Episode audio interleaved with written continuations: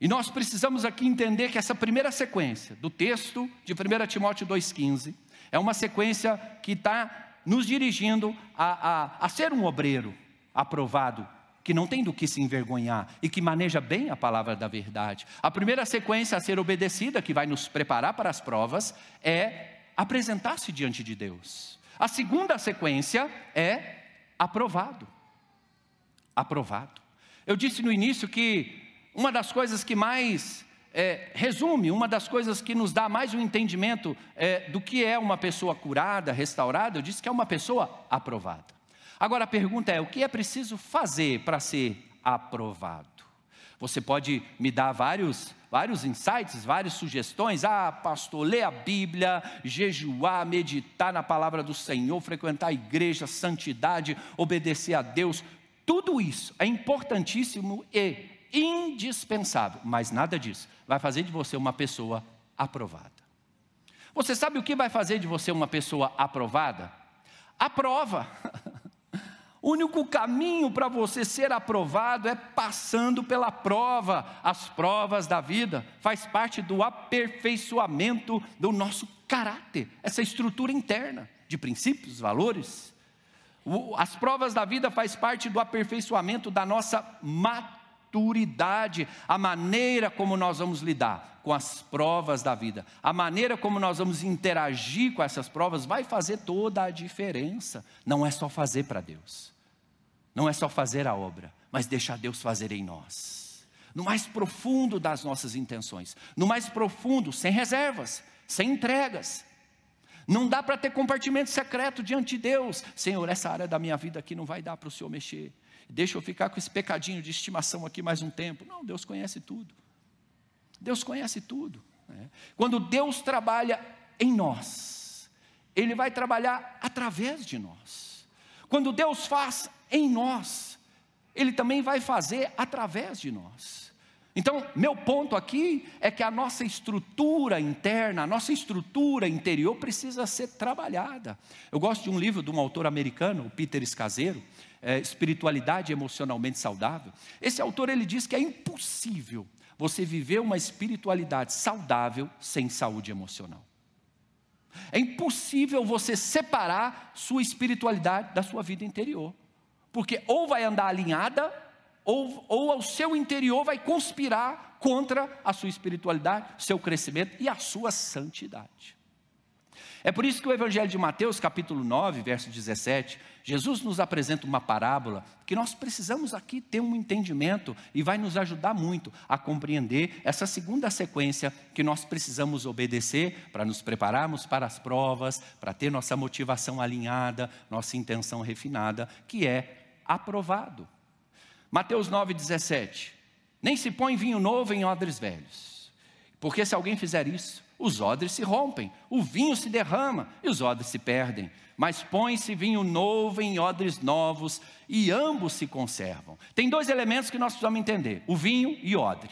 O vinho simboliza tudo de bom que da parte de Deus ele tem para derramar sobre nossas vidas: bênção, sobrenatural, livramento, graça, provisão, milagres. Vinho de Deus. De um outro lado, nós temos um outro elemento que é o odre, que era aquele recipiente feito de couro de animal Fazia-se aquilo artesanalmente, costurava. Com o passar do tempo, as intempéries, o tempo, o sol, a poeira, aquilo começava a enrijecer, aquilo começava a endurecer e trincar. E Jesus está nos dizendo: olha, não se põe vinho novo em odres velhos. Jesus está falando da nossa estrutura interna da nossa estrutura emocional. Quantos de nós temos uma estrutura totalmente enrijecida pela autocobrança, perfeccionismo, o controle? Queremos controlar tudo. E a vida não tem controle remoto. A vida é ao vivo e é a cores.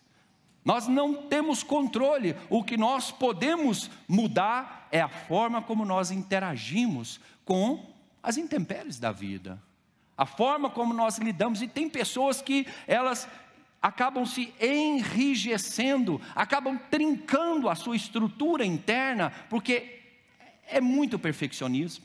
Não pode sair uma unha do que planejou, porque a pessoa sofre um ataque de nervo. E a vida, É uma sucessão de inéditos. Como que você quer controlar as variáveis? Veja, planejamento é uma coisa, controle é outra. Então nós precisamos entender aqui que a nossa estrutura interna, a nossa estrutura eh, emocional precisa ser trabalhada, um pouco mais de flexibilidade. Bem-aventurado os flexíveis, porque eles jamais se quebrarão. Não tem esse versículo, você não vai achar, a não ser em Heresias 10, 10. Né? Precisamos trabalhar o nosso interior, precisamos trabalhar a nossa vida. Não podemos mais ser esse odre velho, porque o vinho de Deus vai gerar pressão. O vinho de Deus gera uma pressão, agita o nosso interior. Não podemos ter mais essa estrutura emocional enrijecida. A nossa infraestrutura moral e de caráter precisa ser trabalhada e precisa construir alicerces. Essa é a lei do crescimento. É, muitas vezes nós achamos que crescer é só crescer para cima, né?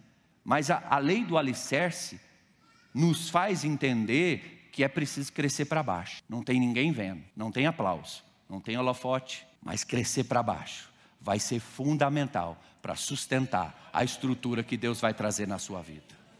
Crescer para baixo vai confrontar nossas motivações, crescer para baixo vai confrontar nossas intenções. Não tem ninguém vendo. Davi crescia para baixo, dia após dia. Só ele, a harpa, as estrelas e a presença de Deus. Nós precisamos entender o caráter pedagógico das provas. Nós não gostamos de prova. Eu sei que você não gosta de prova. Não entendemos o caráter didático e pedagógico das provas da vida. Muitas pessoas chegam até a satanizar as provas, endemonizar as provas da vida. É interessante quando a gente chega na igreja e vai fazer eu cumprimentar o irmão, irmão, como estão as coisas? Que benção você aqui, a família, como é que está? Aí o irmão diz, pastor, o inimigo está furioso. Se levantando e é luta, pastor vai chorando, geme e chora, é luta, é eu, eu costumo brincar, eu falo, não, irmão, você não entendeu. Eu não quis saber do inimigo, eu quis saber da sua vida mesmo, como é que vai em casa, como é que vai a família, o casamento. O que, que eu quero saber de inimigo? Eu quero saber como é que vai a sua vida, como você está interagindo com as provas da sua vida. Então nós muitas vezes não gostamos de provas, e as provas fazem parte da nossa caminhada cristã. Às vezes você criou um entendimento, um conceito errado que as provas veio dos infernos para a sua vida. De tanto que você pragueja as provas, você acha que ela veio dos quintos dos infernos, mas eu preciso te dizer que não. As provas estão dentro da palavra de Deus para a nossa vida. Veja o que diz Tiago, capítulo 1, verso 2. Diz assim: Meus irmãos, venham ter o um motivo de grande alegria ao passardes por várias provações, sabendo que a provação da vossa fé, ela produz a perseverança. As provas fazem parte, são instrumentos de Deus para trabalhar na nossa vida. Aquilo que não me desafia não me faz crescer. A perseverança é um produto da provação da nossa fé. Se você não interage com as provas, você não vai aprender a perseverar. Se você não aprende a perseverar, você não avança, você não alcança. Romanos capítulo 5, verso 3. E não somente isso, mas também nos gloriamos nas tribulações sabendo que a tribulação produz perseverança. A perseverança produz experiência, e a experiência produz esperança. Você já pensou que, pelo fato de você não saber interagir com as provas da sua vida, você já pensou o que você poderia ter alcançado, onde você poderia ter chegado se simplesmente não tivesse desistido? O poder da perseverança é incrível, porque muitas vezes você não vai sentir vontade de nada, você não vai ver nada, a única coisa que você lembra é assim: eu preciso perseverar. O Senhor não está com aqueles que desistem, o Senhor está com aqueles que avançam.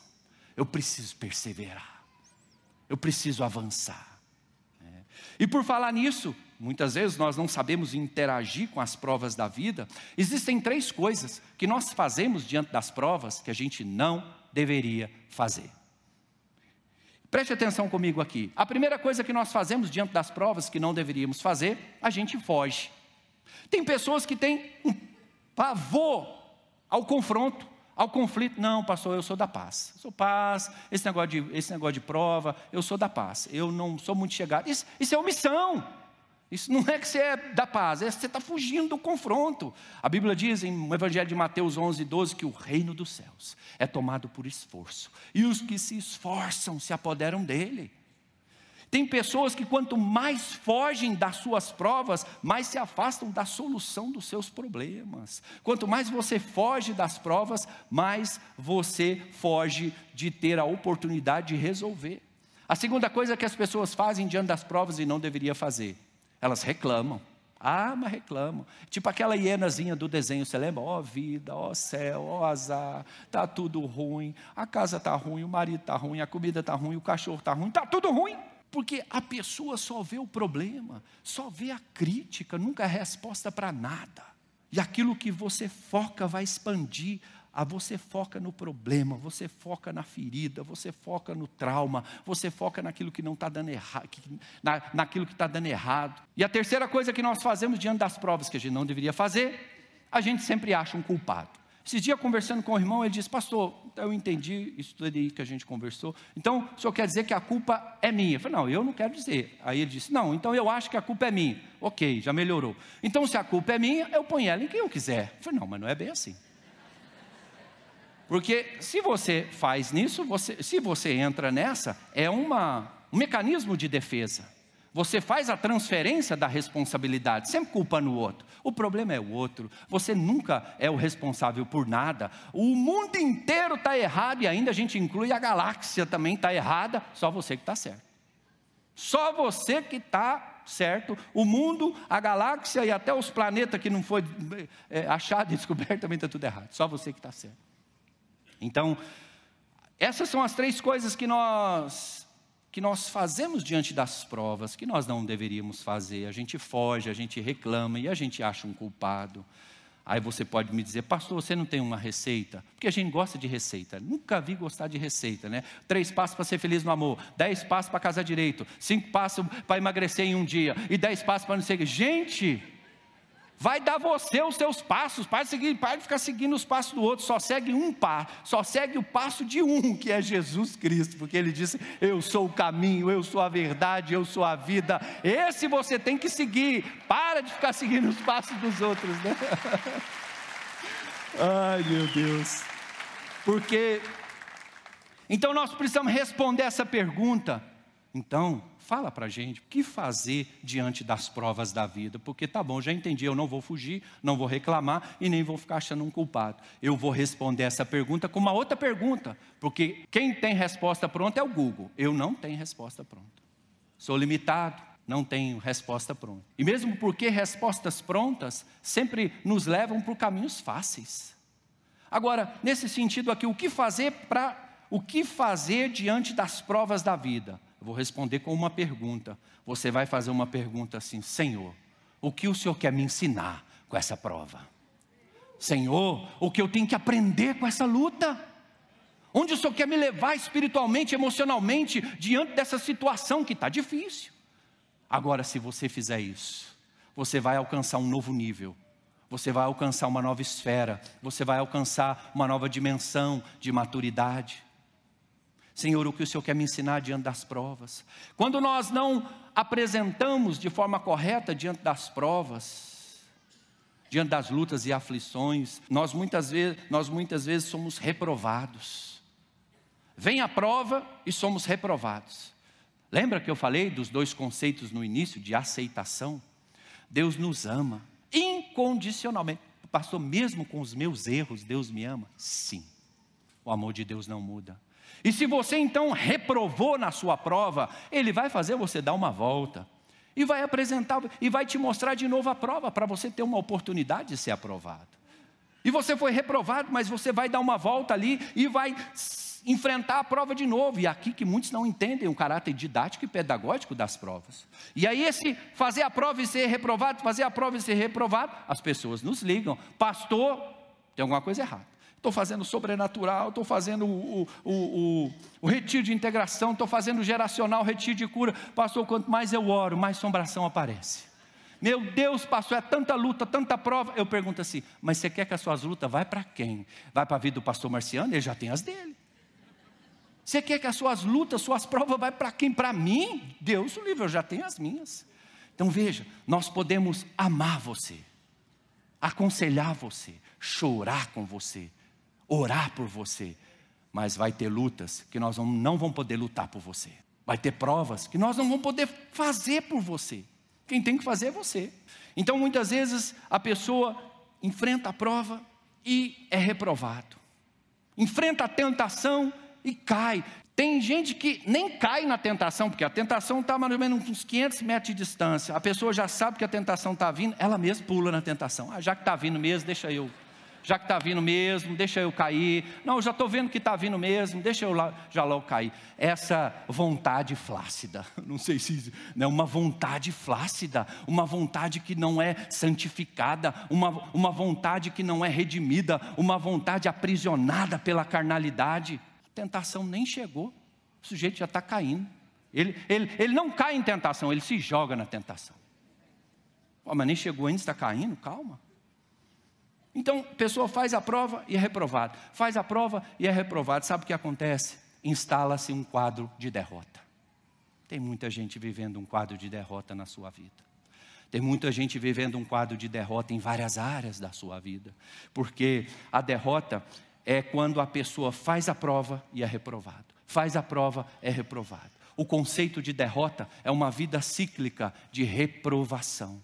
A pessoa faz a prova na mesma área no mesmo lugar e é reprovado. É uma vida cíclica de reprovação. O problema é que quando se instala esse quadro de derrota são as fortalezas da mente, os cativeiros da mente que se instala e a pessoa começa a dizer: hum, eu não consigo mesmo. Ai, como é difícil, como essa luta é pesada, meu Deus, como a luta está difícil. Ai, eu não posso mesmo, eu não mereço. Ah, esse negócio de santidade, isso é tão difícil, eu não vou conseguir, eu não vou dar conta. Deixa eu te perguntar uma coisa: Deus é fiel? Deus é fiel? Amém, claro que Ele é fiel. Acompanhe comigo essa leitura de 1 Coríntios, capítulo 10, verso 13. Não sobreveio sobre vocês nenhuma tentação que não fosse humana, mas Deus é fiel e não permitirá que você seja tentado além do que pode suportar. Mas, pelo contrário, juntamente com a tentação, proverá livramento para que você possa suportar. Ei, sabe essa prova que você está enfrentando? Sabe essa luta, essa aflição que você está enfrentando, que muitas vezes você foge, você reclama, você quer achar um culpado, essa luta que você está achando que é pesado demais, essa luta, ela é do tamanho da sua capacidade, nem mais nem menos. Deus conhece a sua estrutura, Deus é fiel. Essa prova que você está enfrentando, você não precisa achar que ela é um monstro de sete cabeças, porque maior é o que está em você do que o que está no mundo inteiro. Em cada, em cada uma das provações da nossa vida, existe uma oportunidade de reverter situações de derrota e construir um caráter de vitória nessas áreas que você tinha uma história de fracasso. Muitas pessoas têm andado em derrota. A derrota acaba minando nossa fé, nos abatendo internamente. Muitas pessoas estão amarradas em áreas de derrota, na imoralidade, áreas de derrota, aquela mesma área onde vez após vez o inimigo tem alcançado vantagem sobre a sua vida. E eu quero concluir aqui apenas trazendo uma reflexão sobre aquela a batalha épica ali daqueles dois exércitos, o exército de Israel e o exército dos filisteus. Mais adiante, a batalha épica de Davi e Golias. Mas a Bíblia fala ali em 1 Samuel, capítulo 17, que os exércitos estavam um de frente para o outro e o campo de batalha prestes a entrar em guerra.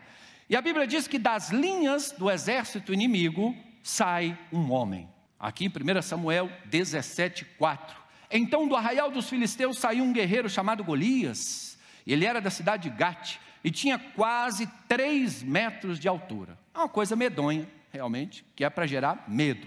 Gigantes sempre nos traz medo. Então, a Bíblia diz que Golias fez uma proposta: gente, não vamos gastar o exército, não vamos entrar aqui em guerra os dois exércitos, vamos decidir uma batalha individual, homem a homem. Me dá um homem aí do seu exército para lutar comigo. Se ele vencer, nós vamos ser seus escravos. Se nós vencer, se eu vencer, vocês serão os nossos escravos. A proposta de Golias foi essa. Né? 1 Samuel 17, 10. Hoje eu desafio as tropas de Israel. Dê-me um homem para que lute comigo. Quando Saul e todo Israel ouviram essas palavras do filisteu, ficaram assustados e com muito medo. Esse gigante também, ele é um arquétipo dos desafios da nossa vida. Esse gigante também é uma simbologia das nossas lutas, das nossas aflições, de circunstâncias que nós enfrentamos na batalha diária da nossa vida. Muitas vezes saem das linhas do inimigo gigantes. Só que esses gigantes, eles se levantam dentro de cada um de nós. A Bíblia diz que, que por 40 dias, de manhã e de tarde, Golias se apresentava ali diante do exército. Ei, não tem um homem aí para lutar comigo?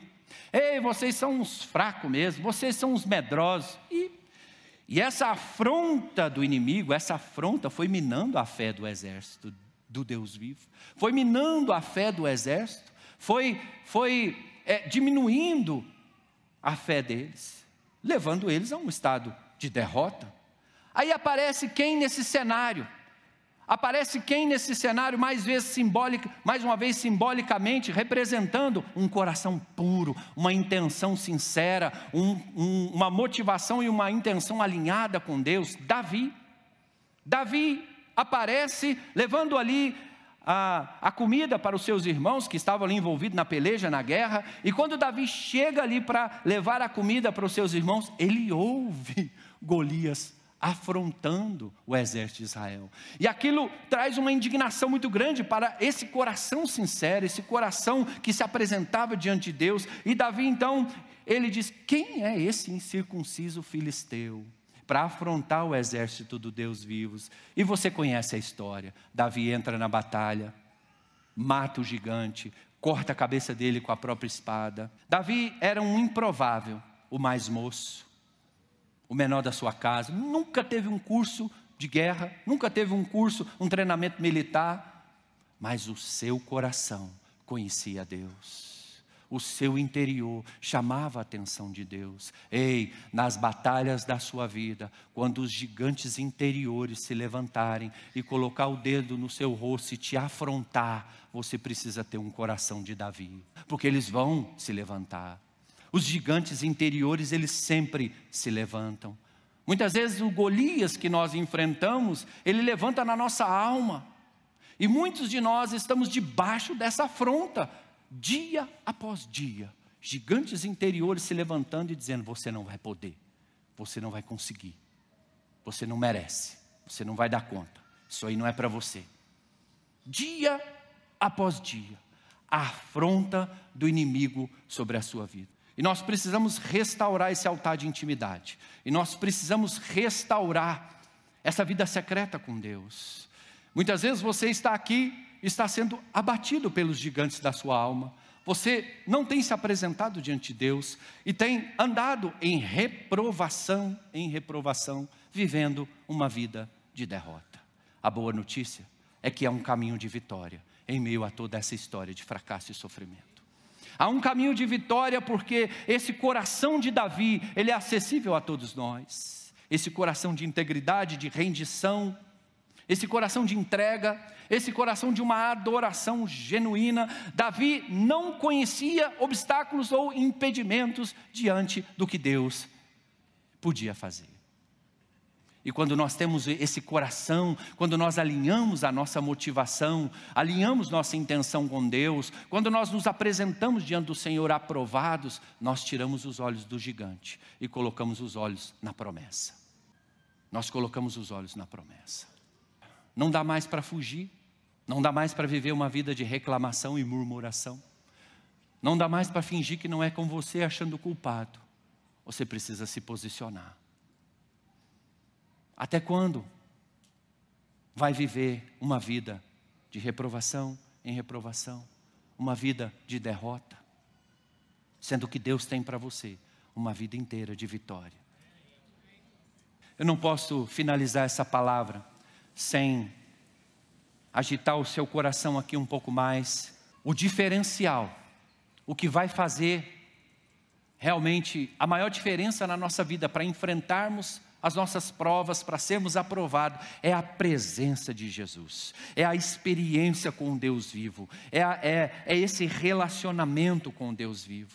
Às vezes você diz assim, pastor, eu já caminho com o Senhor há muito tempo, mas eu tenho vivido uma vida de reprovação, eu não tenho vivido uma vida secreta com Deus, eu preciso renovar o meu altar, íntimo com Deus.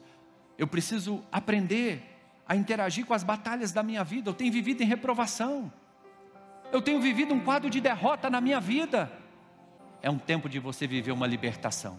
E você que diz: Eu não quero mais uma vida de reprovação, eu não quero mais uma vida de derrota, eu quero renovar ao Senhor a minha fé, eu quero renovar a minha vida com Deus. Pode sair do seu lugar, vem aqui à frente, não deixe nada te parar. Você precisa aprender a interagir de uma forma correta com as provas da sua vida. Vamos ministrar graça de Deus para que você possa enfrentar as provas da sua vida, porque elas virão. Que é isso, pastor? O senhor está jogando praga agora na nossa vida. Vira essa boca para lá. As provas virão. As provas virão. E nós, nós precisamos aprender a nos preparar para as provas. Amém? Você recebe essa palavra? Quero orar por você e por todos que estão aqui. Senhor, muito obrigado por esse tempo. Obrigado por essa palavra que ministra, que, ministra, que confronta o nosso coração. Que possamos dar uma resposta positiva, assertiva, de rendição, de entrega a essa palavra, Senhor. Nós não queremos viver uma vida de reprovação, nós não queremos viver uma vida de derrota. Nós queremos ser aprovados no Senhor. Nos ajuda a quebrar o ciclo de reprovação. Nos ajuda, Senhor, a romper com tudo aquilo que tem nos impedido. Nos ajuda a avançar a um novo nível de maturidade. Nós não queremos mais fugir, nós não queremos mais reclamar, nós não queremos mais achar um culpado. Nós queremos nos posicionar, Senhor, e preparados para a prova. Nós queremos nos apresentar diante de Deus, aprovados que o Senhor nos ajude, nos dê graça, em nome de Jesus. Amém. Amém. Você recebe essa palavra, dê uma salva de palmas ao Senhor.